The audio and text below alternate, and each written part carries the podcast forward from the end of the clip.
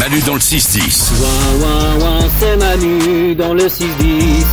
C'est Manu sur énergie. On va prendre des choses comme chaque matin grâce à Valou qui répond à toutes les questions que vous lui posez par message vocal sur l'application Manu dans le 610. Mathis se pose une question sur notre belle langue française. Valou.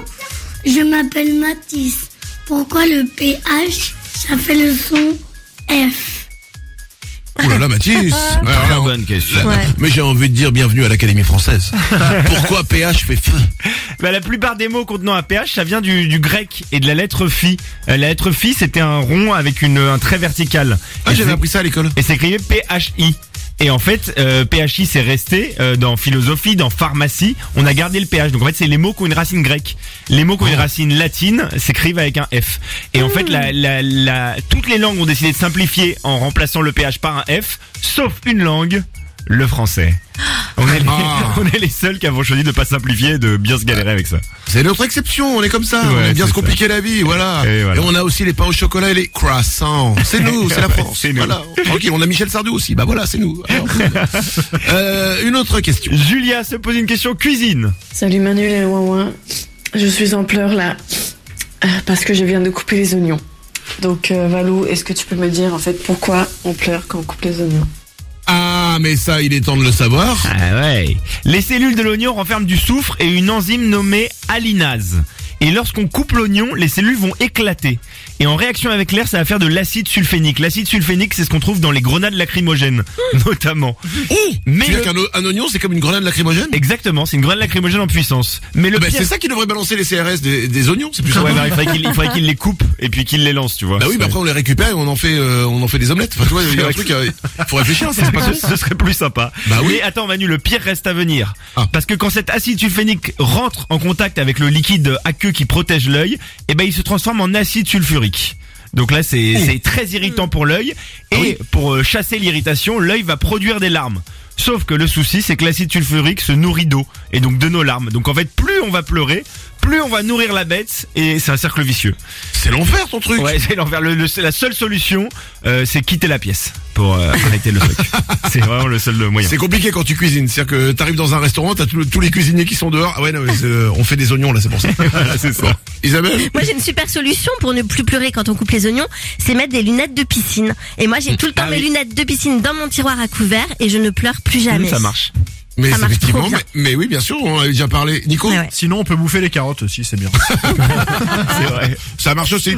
Une dernière question. Une question télévision pour finir. Salut Valou, j'ai une super bonne question pour toi. Quand on parle des audiences euh, télévisées, est-ce que on compte uniquement le nombre de télé connectées sur la chaîne en question? Ou est-ce que on fait une euh, moyenne par rapport euh, au nombre de gens derrière la télé? Parce que du coup, euh, si c'est le nombre de télé, le chiffre est pas réel. On Oula. est peut-être 15 devant la télé. Alors, j'ai pas compris la question. C'est com- comment les audiences télé sont calculées Ah, plus globalement. Tu, vas, tu vas comprendre. Médiamétrie Oui. chaque matin communique les, les scores de la veille des chaînes télé.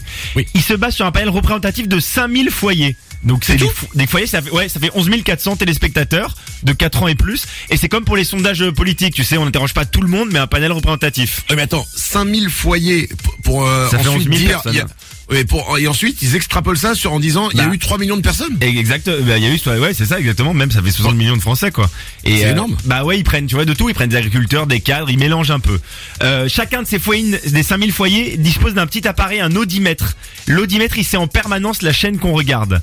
Et les, les foyers vont dire qui est devant la télé. Ils ont des boutons, ils ont une sorte de télécommande avec des boutons pour dire, euh, bah là c'est le petit de 11 ans qui regarde, là c'est papa, là c'est maman. Et ensuite à 3 heures du matin, ils vont envoyer ces données des dernières 24 à Médiamétrie, qui va faire son calcul. Et Et, qui va nous dire ce qu'on a regardé. et l'enfant de 11 ans, vraiment lui aussi, il appuie sur le bouton et tout, Il ouais, pense à chaque voilà. fois La famille, il faut absolument qu'ils appuient sur le bouton. Alors le seul truc, c'est assez drôle, c'est les, les films coquins, un peu pornographiques. Là, Ah ils, oui. ils augmentent un peu le chiffre euh, côté médiamétrie parce qu'ils disent que les gens souvent ne déclarent pas. Oui, forcément.